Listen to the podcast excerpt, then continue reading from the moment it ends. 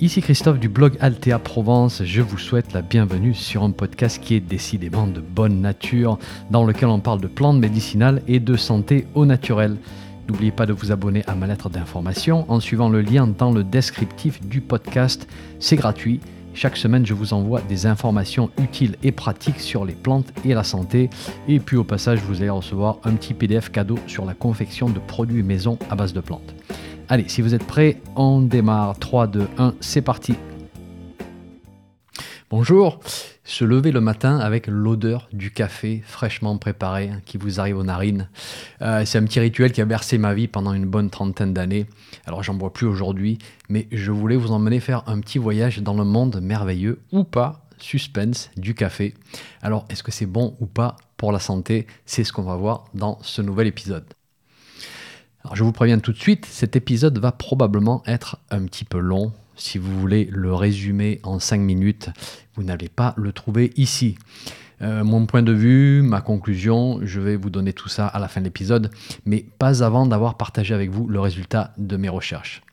Et si vous vous intéressez à votre santé et aux substances naturelles, je pense que vous allez trouver cet épisode intéressant parce que euh, ça va vous donner une idée sur la complexité de la situation aujourd'hui. Hein, lorsqu'on veut un petit peu se détacher des articles simplistes du style buvez du café, c'est bon pour le cœur ou arrêtez le café, c'est cancérigène. Voilà des articles qui parfois se contredisent euh, lorsqu'on veut vraiment se faire une opinion par soi-même, hein, basée sur toutes les études disponibles par exemple. Eh ben, c'est tout un travail. Mais on va le faire ensemble ce travail. Et entre parenthèses, je ne vais pas parler de l'impact écologique du café. Hein, ça, c'est encore une autre histoire. Nous, on va se concentrer sur l'aspect santé. Donc, le café, il arrive en deuxième position en ce qui concerne la consommation mondiale des boissons. Euh, on estime que la population mondiale en consomme plus de 500 milliards de tasses par an. Aujourd'hui, c'est la commodité la plus achetée et la plus vendue dans le monde après le pétrole apparemment. Euh, on a plus de 70 pays qui en cultivent, euh, mais on a Brésil, Colombie, Éthiopie et puis l'Inde qui sont les premiers euh, producteurs. Et à eux seuls, le Brésil et la Colombie ont quasiment 40% des parts de marché. Le café, c'est le fruit du caféier, un arbuste de la famille des rubiacées. Euh, qui poussent ou que l'on cultive dans les différents pays dont, je vous ai parlé. On distingue plus de 70 espèces de caféiers, mais les deux espèces les plus importantes en ce qui concerne notre consommation, c'est Coffea arabica, c'est-à-dire le café arabica, et Coffea canephora, le café robusta. Et ce qui distingue ces deux espèces-là, hein, si, voilà, si vous connaissez un petit peu le café, ça va être le goût et la teneur euh, en caféine. Et vous savez que le Robusta est souvent considéré comme la version bon marché du café. Euh, c'est un café qui est très fort en goût, qui est très riche en caféine, mais qui manque un petit peu de, finesse, contrairement à l'arabica. Et l'arabica représente quasiment 80% de la production et donc 20% pour le robusta.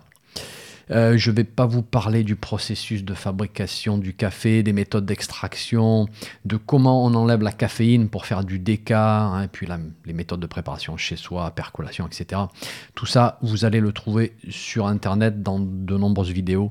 Euh, nous, on va juste se concentrer sur l'aspect santé. Alors d'abord, soyons clairs. Pourquoi est-ce qu'on consomme du café? Est-ce que c'est pour son goût délicieux? Euh, alors au final, oui, on va souvent développer une vraie attirance pour le goût, mais au départ, en général, côté goût, on n'aime pas ça du tout. Voilà. C'est pour ça qu'on sucre très souvent les premières années, euh, en particulier si vous avez commencé à, consommer du café pendant l'adolescence. Et puis, si on se soucie de la charge glycémique de notre alimentation, qu'on devrait tous faire, hein, entre parenthèses, et eh ben, au fil du temps, on va arriver à boire le café sans sucre et on va même souvent développer un vrai plaisir, une vraie attirance à ce goût amer et caractéristique du, café. Mais contrairement aux boissons sucrées, l'attirance au départ, hein, c'est pas basé sur le goût. Euh, un petit peu comme la cigarette, la première expérience est toujours désagréable. Euh, on décide de boire du café parce qu'on est attiré par les propriétés stimulantes, bien sûr. Et au fil du temps, on en boit parce qu'on devient accro. Alors, pas tous les buveurs de café vont devenir accros, mais de nombreux consommateurs vont développer une, tolérance à la caféine euh, qui, devient une vraie béquille hein, pour se sortir du lit le matin ou pour éviter le petit coup de barre de l'après-midi. Je ne sais pas si vous connaissez un auteur américain qui s'appelle Michael Pollan, P-O-2-L-A-N. Il a beaucoup écrit sur l'écologie, sur l'histoire des drogues, en particulier sur tout ce qui est substances psychoactives. Et il nous rappelle que le café, c'est une plante médicinale, c'est sûr, mais c'est aussi une drogue. Et on a horreur d'employer ce terme de drogue pour des substances comme le café, parce que parce qu'on en boit, parce que c'est légal, parce que c'est accepté, et donc le terme nous dérange un petit peu. Mais le café, c'est une substance psychoactive, et qui entraîne une certaine dépendance. Alors pourquoi est-ce qu'on va jusqu'à célébrer la consommation de café aujourd'hui, hein, qui est devenu un véritable moment social? Après tout, lorsqu'on trouve des amis, on leur dit Allez, on va se boire un petit café. Alors, Pollen explique qu'on accepte tout ce qui aide notre société à mieux fonctionner, à mieux faire tourner ses rouages, si vous voulez. Et pendant la révolution industrielle, on avait besoin de cette cette armée de personnes qui travaillaient dans les usines et qui se ruinaient la santé au passage. Le café, certes, une drogue, mais aussi une substance idéale pour gagner quelques points en productivité. Eh oui, on pouvait travailler plus, on pouvait travailler plus longtemps grâce au café. Et pour employer les termes de Pollen, ce type de drogue lubrifie les rouages du capitalisme. C'est pareil pour le tabac. Hein, une autre plante qui est aussi une drogue et qui a longtemps été acceptée, qui est toujours acceptée d'ailleurs, qui est toujours vendue, qui est toujours légale. Euh, et donc c'est peut-être pour cette raison que le café est célébré aujourd'hui dans une société qui veut aller toujours plus vite, qui veut travailler toujours plus, parce que le café nous permet de tenir le rythme. Alors que trouve-t-on dans les grains de café exactement? Alors comme vous le savez, on y trouve de la caféine, qui est un alcaloïde qui agit comme stimulant du système nerveux central. Hein, grâce à la caféine, on se sent plus éveillé, on se sent plus alerte, nos sens sont beaucoup plus aiguisés, on a une meilleure capacité de, concentration, euh, capacité plus élevée à travailler. Et pour comprendre comment fonctionne la caféine, il faut comprendre comment fonctionne l'adénosine. Hein, c'est une substance qui est fabriquée par nos neurones et qui est ce qu'on appelle une neuromodulatrice, c'est-à-dire qu'elle module l'activité du système nerveux. Et là, en l'occurrence, elle va calmer le système nerveux en se verrouillant sur certains récepteurs qu'on a dans le cerveau. Et elle va ralentir l'activité neuronale et favoriser le sommeil. Et en fait, la caféine, elle va venir se verrouiller sur les récepteurs d'adénosine et elle les bloque et elle va donc nous permettre de rester éveillé plus longtemps avec une meilleure activité cérébrale. La caféine va aussi pousser nos glandes surrénales à produire plus d'adrénaline, hein, une hormone de stress. Et c'est ce stress physiologique qui va stimuler le cœur, qui va stimuler les poumons et les muscles à travailler plus. Et ça, c'est l'aspect positif de la caféine, du moins au court terme. Et on va reparler plus tard de la problématique, bien sûr, qui vient avec tout ça. La demi-vie de la caféine, c'est de 4 à 6 heures en moyenne. C'est-à-dire qu'au bout de 4 à 6 heures, vous avez toujours la moitié de la caféine que vous avez absorbée, hein, qui circule toujours dans votre sang. Et donc, il y a toujours un effet stimulant. C'est pour ça qu'un café dans l'après-midi, chez la personne qui est un petit peu sensible, ça va provoquer des troubles du sommeil. Dans le café, on trouve aussi de nombreux antioxydants qui vont expliquer les propriétés bénéfiques du café. Euh, il y a des acides phénols bien connus, hein, type acide caféique, acide chlorogénique. Et ces antioxydants sont protecteurs. Hein. ils bloquent l'action des radicaux libres et au long terme, ils vont avoir un effet bénéfique sur notre santé, ce qui explique aussi le fait qu'un café décaféiné va avoir des propriétés intéressante et similaire parce que euh, on élimine le plus gros de la caféine, mais on va garder tous ces antioxydants. Et notez tout de même au passage que le processus de décaféination utilise souvent des solvants de type dichlorométhane. Donc voilà, c'est plutôt à éviter. Euh, ou alors vous achetez un déca qui est fait avec des méthodes naturelles, extraction à l'eau par exemple. Vous allez en trouver dans votre magasin de produits bio favoris. Alors il reste toujours un petit peu plus de caféine que dans les décas euh, avec solvant, mais c'est beaucoup moins nocif pour la santé, bien évidemment. Ensuite, dans le café, on va trouver, euh, enfin je, devrais dire dans le café torréfié, on va trouver une substance qui s'appelle l'acrylamide, euh, et, donc qui est produit lors de la torréfaction du café. On va y revenir un petit peu plus tard. Et puis, côté constituant, euh, on va plus ou moins s'arrêter là. On estime que le café contient environ 1000 constituants, mais avec ces trois groupes-là, on arrive déjà à expliquer le plus gros des bienfaits et des inconvénients. Donc oui, quelque part, c'est une grossière simplification, mais ça va nous permettre aussi d'avancer dans notre discussion. Alors tout d'abord, sachez qu'il existe des centaines d'études qui ont été faites sur le café, et loin de moi l'idée de toutes les éplucher. Euh, je vais essayer de vous faire un résumé. C'est un résumé qui n'est parfois pas si clair que ça, parce qu'on essaie de s'y retrouver dans une liste d'études avec des résultats qui ne sont souvent pas blancs et noirs. Alors on va parler des bienfaits du café dans les situations suivantes la prévention du cancer, les problèmes métaboliques, troubles de la glycémie en particulier, la prévention des problèmes cardiovasculaires et la prévention de la maladie d'Alzheimer. Ensuite, on va parler des effets problématiques, en particulier le fait que le café provoque une relâche d'adrénaline, l'impact du café sur le rythme cardiaque et le fait que certaines personnes semblent métaboliser très lentement la caféine à cause d'une variation génétique et on va voir que ça peut devenir problématique. On va commencer par l'effet protecteur contre le cancer. Et là encore, de très nombreuses études sont disponibles et ces études ont été faites à grande échelle, hein, études qu'on appelle épidémiologiques, et dans lesquelles on a noté des corrélations entre consommation de café et diminution du risque euh, de cancer dans la population de certains pays. Et là, il ne faut pas oublier que corrélation ne signifie pas causation. C'est pas parce que le café semble associé euh, à une augmentation ou une réduction de telle ou telle maladie que c'est forcément lui qui est directement responsable. Et je vais vous donner un petit exemple, euh, tout à fait fictif, mais qui va illustrer ces propos. En fait, on pourrait faire une étude sur les accidents de la route dans différents pays et voir si on arrive à noter une corrélation entre consommation de café et nombre d'accidents. Et imaginons qu'on arrive à trouver une telle corrélation. Est-ce qu'on peut en déduire que le café provoque une perturbation de nos capacités qui fait que tout à coup, on va faire une erreur en conduisant? Non, absolument pas, parce que nous avons ce qu'on appelle un facteur confondant, c'est-à-dire un facteur qu'on a oublié d'écarter et qui est bien sûr le niveau de fatigue. Au plus la personne est fatiguée, au plus elle boira du café et au plus elle aura tendance à faire une erreur de jugement. Pas à cause du café, mais à cause de la fatigue. Et ça, c'est le facteur causateur sous-jacent. Donc vous voyez la, difficulté d'interpréter une étude qui, qui, euh, qui, nous apporte des corrélations. Et le problème aujourd'hui, c'est que ce genre de résultat d'étude va finir, va finir en causation, va faire la une des journaux avec des titres du style Le café protège contre le cancer du côlon. Et puis un autre jour, on va voir Le café provoque le cancer de la vessie. Et du coup, on ne sait plus où on en est. Alors bien sûr, au plus on a des études qui démontrent une corrélation, au plus on commence à se dire qu'il y a vraiment quelque chose d'intéressant qui se passe. Et puis les chercheurs ont des moyens d'écarter certains facteurs confondants, mais au final, il va falloir prendre tout ceci avec un grain de sel, parce que ce ne sont pas des études de causation. Donc, parlons de corrélation entre consommation de café et risque de cancer.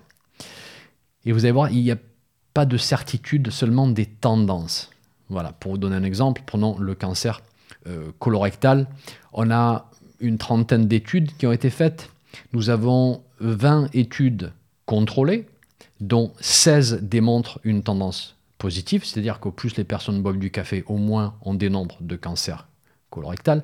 Ensuite, on a 10 études de cohorte dans lesquelles on a 9 études qui démontrent une diminution du risque. Et donc, voilà, si on fait un petit calcul, dans l'ensemble, on peut dire que sur 30 études, 25 démontrent une tendance positive hein, dans le contexte du cancer colorectal. Et on note au passage aussi que sur ces 30 études, euh, on a plutôt trouvé une tendance négative dans 5. Et ça, on ne peut pas le passer sous le tapis, on ne peut pas le balayer. Mais vu qu'on est en train de travailler avec des tendances, on est obligé de faire une moyenne. Et donc là, la tendance est positive. On peut aussi dire que la tendance est positive pour le cancer du foie, cancer du rein, cancer du pancréas. Pour certains cancers, on n'a pas relevé de corrélation. Euh, c'est le cas du cancer des ovaires. Euh, on a quelques études qui dénotent une tendance plutôt négative en fait pour le cancer du larynx par exemple. Euh, dans certaines études pour le cancer du sein aussi et le cancer des poumons. Et pour les études sur le cancer des, poumons, on voit une tendance problématique pour le café normal, euh, c'est-à-dire avec caféine, et une tendance plutôt positive avec le café décaféiné. Donc, est-ce qu'il y aurait une influence négative de la caféine dans ce contexte? Ou est-ce que c'est dû au fait que ceux qui boivent du déca ont une meilleure hygiène de vie dans l'ensemble? C'est possible. Ça peut être un facteur confondant, il faudrait plus de données pour conclure, pour arriver à exclure ce facteur-là. Toutes ces données-là, on les a pas aujourd'hui.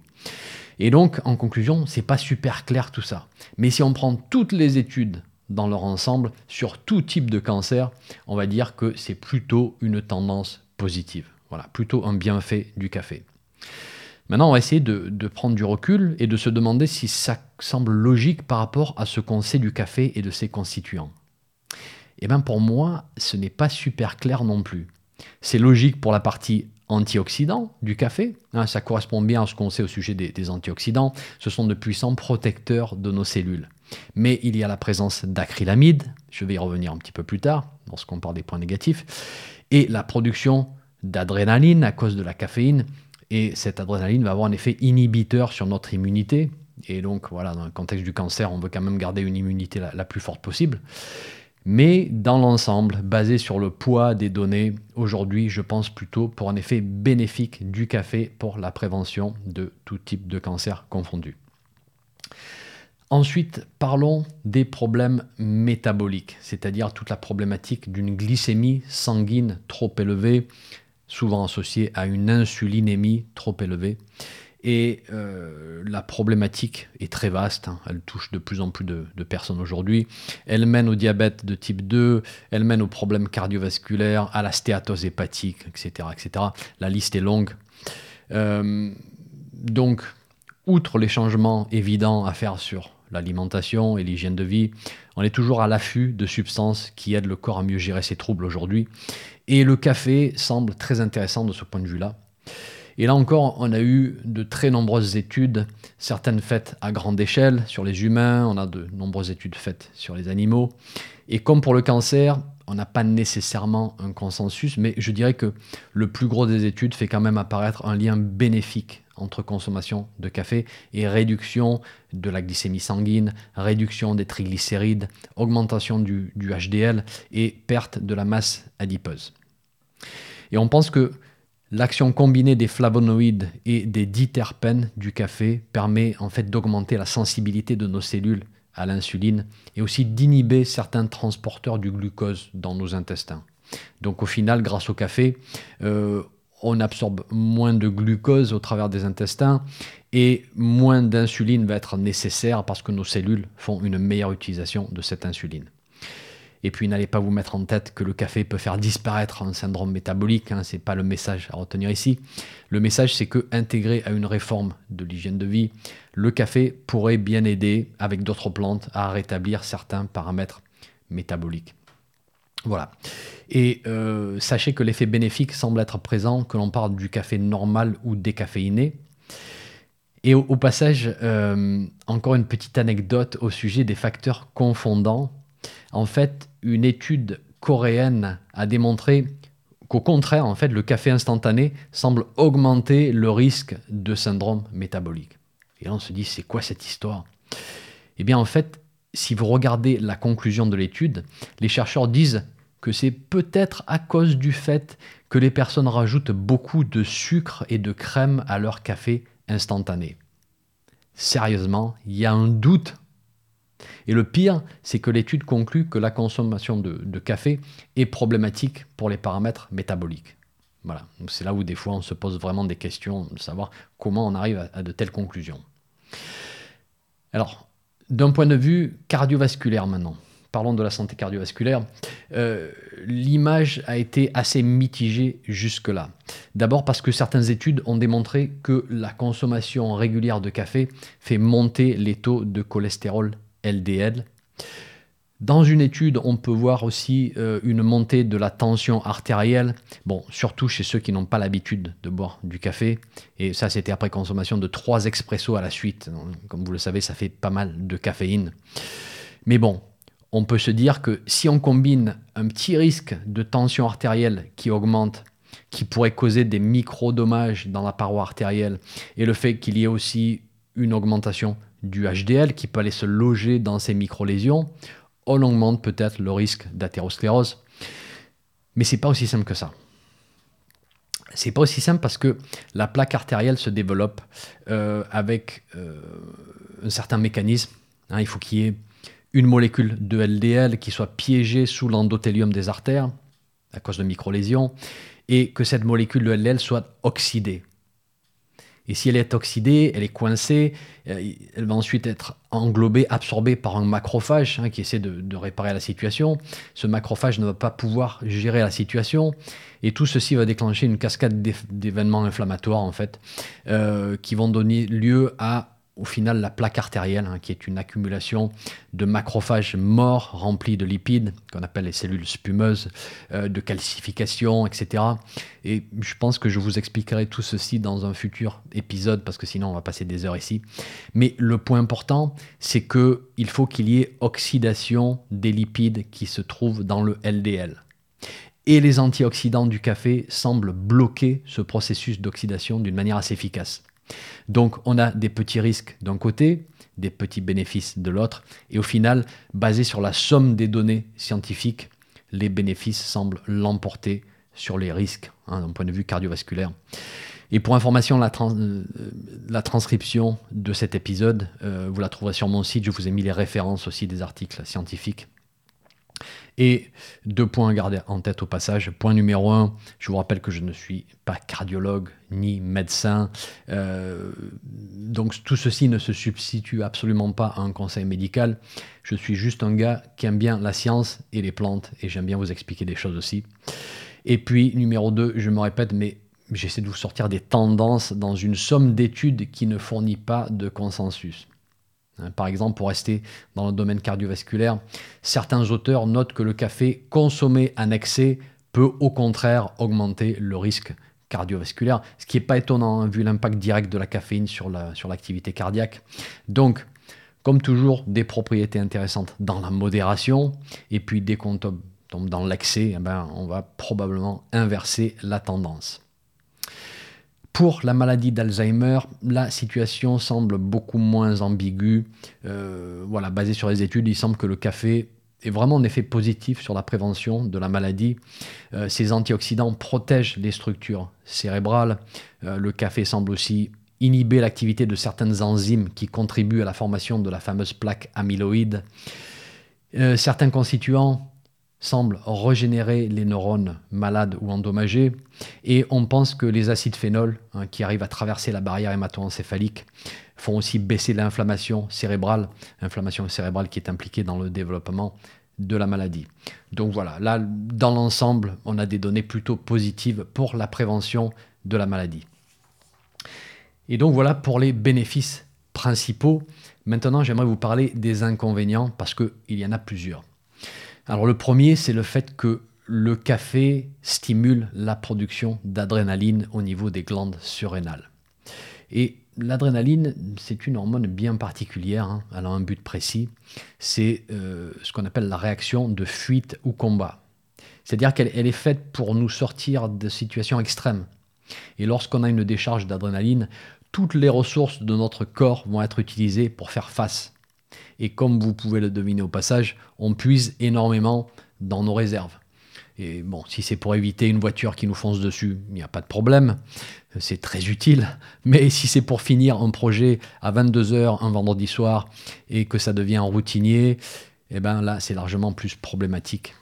Et même sans parler de, de travail, s'il faut un café pour se réveiller le matin, un café à 10h parce qu'on a le coup de barre, euh, un café pour ne pas piquer du nez après le déjeuner, un café pour éviter le coup de barre de 17 heures. Bon, vous voyez là, ça commence à devenir problématique. Parce que on bypass nos fonctions naturelles, on commence à perturber nos rythmes. On commence à pousser la machine dans les tours, à piocher dans les réserves, pour au final tomber dans l'épuisement. Et puis on va repartir pour un tour grâce à notre ami le café. Donc oui, le café réveille sur le court terme, mais on va puiser et drainer le système sur le long terme. Et là, tout dépend de la quantité que vous consommez. Et tout dépend de votre état de vitalité, de votre état de fatigue, euh, la qualité de votre sommeil, etc. Donc il n'y a pas de nombre magique de tasses en fait. Hein. On on va pas dire deux tasses c'est ok, mais trois tasses c'est mauvais. Hein. Voilà, ça va dépendre de vous, de votre état et du type de café que vous consommez aussi. Parce que soyons clairs, le Starbucks version venti, ça fait beaucoup, beaucoup, beaucoup de café. Normalement, on n'a pas besoin de café pour fonctionner et je suis là pour vous le confirmer. Euh, j'ai consommé du café pendant plus de 30 ans. Euh, j'étais accro au café, véritablement. Et aujourd'hui, je n'en bois plus. Bon, allez, ça me manque régulièrement, hein, je ne vais pas vous mentir. Mais je n'ai plus ces yo-yo stress-fatigue que j'avais avant. Et ça, c'est quand même très positif. Le deuxième inconvénient, c'est l'impact de la caféine sur le rythme cardiaque. Et j'ai épluché pas mal d'études et certains chercheurs expliquent que les perturbations du rythme sont désagréables mais ne constituent pas un risque. Et pour avoir parlé à de nombreuses personnes qui ont des troubles du rythme à cause de la caféine, euh, je peux vous dire que c'est tout de même assez inquiétant lorsqu'on doit gérer la, situation. Euh, certains ressentent leur battre un petit peu plus vite, un petit peu plus fort, mais d'autres ont voilà, des extrasystoles bien marquées, parfois en rafale, et là c'est beaucoup plus anxiogène, et d'ailleurs c'est mon cas. Hein. Lorsque ça a démarré, j'ai bien sûr consulté un cardiologue pour qu'on m'explique la cause précise. Hein. Toujours aller chercher un diagnostic d'abord. Et chez moi, le cœur va très bien, mais il ne supporte absolument plus la caféine. Et quoi qu'on en dise, mettre son cœur dans un état de stress et perturber son rythme, eh ben, je trouve que c'est assez problématique au long terme. Et je pense que tout cardiologue vous confirmera ce point-là, euh, surtout lorsqu'on connaît précisément l'élément perturbateur et qu'on peut l'éliminer. Voilà. Ensuite, parlons de la présence d'acrylamide, classée comme substance cancérogène probable. Une substance obtenue par glycation d'une protéine par un sucre, ce qu'on appelle la réaction de Maillard. Donc pendant la torréfaction, les protéines du café vont s'associer au sucre du café pour former cette substance qui est franchement problématique pour notre santé. Et donc on s'est mis à dire que le café est cancérigène. Alors les études démontrent que l'acrylamide seule, lorsqu'on la donne à des rats à des doses qui varient entre 1000 et 10 000 fois la consommation humaine, est cancérigène. Voilà, ça c'est clair. Mais on ne peut pas en déduire que le café est cancérigène. D'abord parce que l'acrylamide est une substance, une substance parmi mille, mais aussi parce que le café contient des, doses d'acrylamide qui sont relativement basses et aussi surtout des constituants qui vont s'opposer à l'effet néfaste de l'acrylamide. Si le café était cancérigène, on aurait probablement noté une tendance dans toutes les études dont je vous ai parlé. Euh, et comme je vous ai dit, il y a énormément d'études sur la consommation de café et le lien avec le cancer. Donc là, je pense qu'on aurait vu une tendance apparaître d'une manière plus nette. Voilà. Alors juste pour être clair, euh, si j'en avais la possibilité, je ferais disparaître l'acrylamide du café. Cette substance n'est pas désirable du tout, n'est pas bénéfique. Euh, mais je pense que les autres constituants agissent comme protecteurs voilà, contre les effets de l'acrylamide. Dernier point, il semble que certaines personnes aient une variation génétique qui fait que ces personnes métabolisent la caféine d'une manière très lente au niveau du foie par rapport aux autres personnes. Et ceci pourrait rendre le café chez certaines personnes plus problématique que bénéfique d'un point de vue cardiovasculaire et métabolique. Et je vous mets des références sur mon site si vous êtes intéressé par, par ce point-là. Je ne sais pas trop que faire avec cette information faudrait se faire faire sa carte génétique, hein, chose que les Américains commencent à faire. Mais franchement, je préfère prendre du recul et voir les choses d'une manière un petit peu plus globale. Euh, je pense que peut-être ces personnes réagissent très rapidement à la caféine, avec un état de stress, peut-être des perturbations du rythme cardiaque euh, assez rapide, en fonction de la dose, un petit peu comme moi. Mais je suis absolument pas sûr. Voilà, c'est quand même un point à garder en tête. Donc on en arrive à ma conclusion. Et je pense qu'il faut faire appel au bon sens. On vient de voir toutes ces études, mais on va quand même prendre du recul. Quel est le rôle du café dans votre vie? Boisson plaisir qui vous aide peut-être à démarrer un petit peu la journée, une à deux tasses par jour, ou alors béquille nécessaire pour vous permettre de survivre à une nouvelle journée de travail? Et comment est-ce que vous tolérez le café? Est-ce que ça se passe très bien? Euh, Ça vous aide même à digérer? Aucun impact sur le cœur ou sur les tensions musculaires? Euh, Impact minimal sur votre état de stress? Si ce n'est pas une béquille, si vous le tolérez bien, s'il ne vous met pas dans des états de tension nerveuse, musculaire ou artérielle, si vous dormez bien, mon point de vue, c'est que c'est plutôt une boisson bénéfique qui va aller dans la bonne direction pour la prévention du cancer, des maladies cardiovasculaires, euh, de la maladie d'Alzheimer. En revanche, si vous n'êtes pas dans cette situation, il est grand temps de penser à un sevrage parce que au long terme, euh, vous allez vous faire plus de mal que de bien.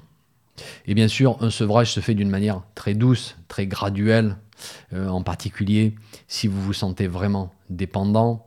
Voilà, c'est une mauvaise période à passer.